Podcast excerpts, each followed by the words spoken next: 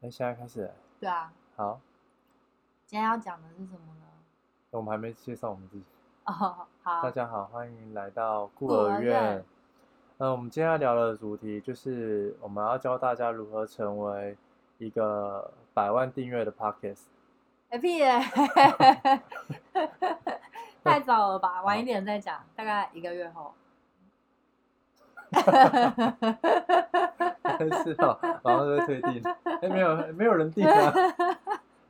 好啦，算了，我们来聊，我们来聊你我写的们内容。好，我们今天来聊怎么小孩怎么睡过夜。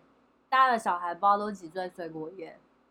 我看比较多，大概都是可能六七个月就可以睡过夜了，就是不用起来喝夜奶。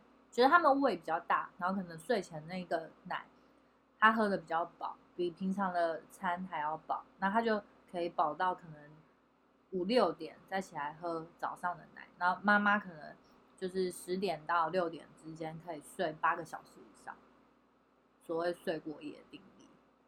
睡过夜是因为胃比较大吗？是你不是我对，就是他们可以储存比较多奶，已经大了，屁嘞？真的啦，是这样吗？对啦，是你自己说的不吗是？啊，真的是这样啊。是黄崇林说的吗？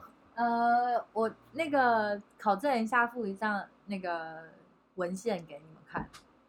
好好，，对，真的就是这样，就所以大家的小孩大概就是在一岁左右，你是什么时候知道这个资讯的？就是当妈妈的时候就都都一定要看很多书啊，很多事情都会不知道啊。可是那为什么我们家阿波到快两岁才睡过夜？对啊，因为他就是我们家补补是亲喂，然后又跟我们睡同一张大床，